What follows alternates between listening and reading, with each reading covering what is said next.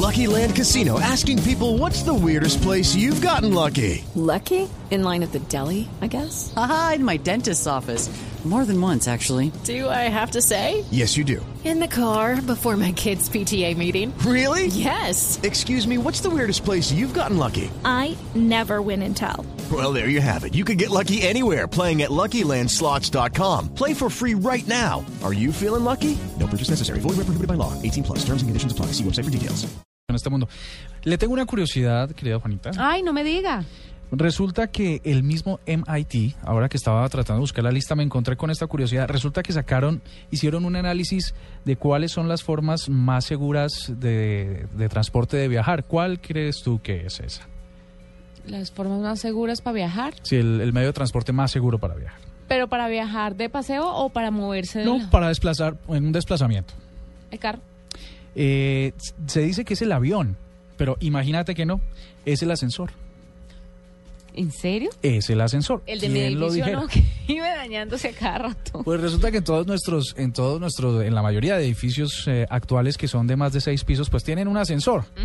Y resulta que ellos acaban de sacar un estudio en el que dice eh, cuál es la, eh, en el caso de que se presente un accidente en un ascensor, eh, cuál es la mejor forma de, de evitar la muerte o un accidente grave.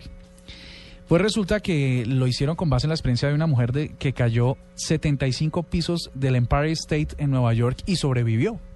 Analizaron qué fue lo que pasó en ese caso y tal, y se dieron cuenta que si usted se tumba de espaldas en el suelo, en el centro del ascensor, tiene eh, una alta probabilidad de no morir eh, ante la caída de un ascensor. O sea, me acuesto de espaldas en el ascensor mientras que cae En el centro del ascensor. a kilómetros por hora desde el piso 30 hasta el primero. Ajá. Y hay altas probabilidades de que no, me, no se me estallen las tripas cuando caiga. Ajá. ¿Está seguro de eso? Pues la razón es que con eso se maximiza la superficie y reparte la fuerza creo. del golpe que va a ser previsible por todo el cuerpo. Y con suerte, eh, esa distribución de fuerzas hará que sus áreas vitales, sus, sus órganos vitales, no se vean afectados. Esto parece una película de esa, de, de una película animada, esos dibujitos animados del Correcaminos, que le pasan unas cosas que desafían todas las leyes de la física. Sí, no dice. Pues parece que tiene que ver con esto.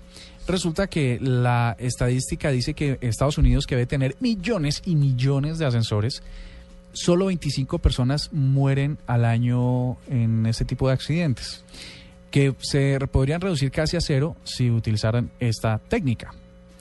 Eh, mm, comparativamente, mueren 1.600 personas bajando las escaleras ¿En serio? en todo Estados Unidos.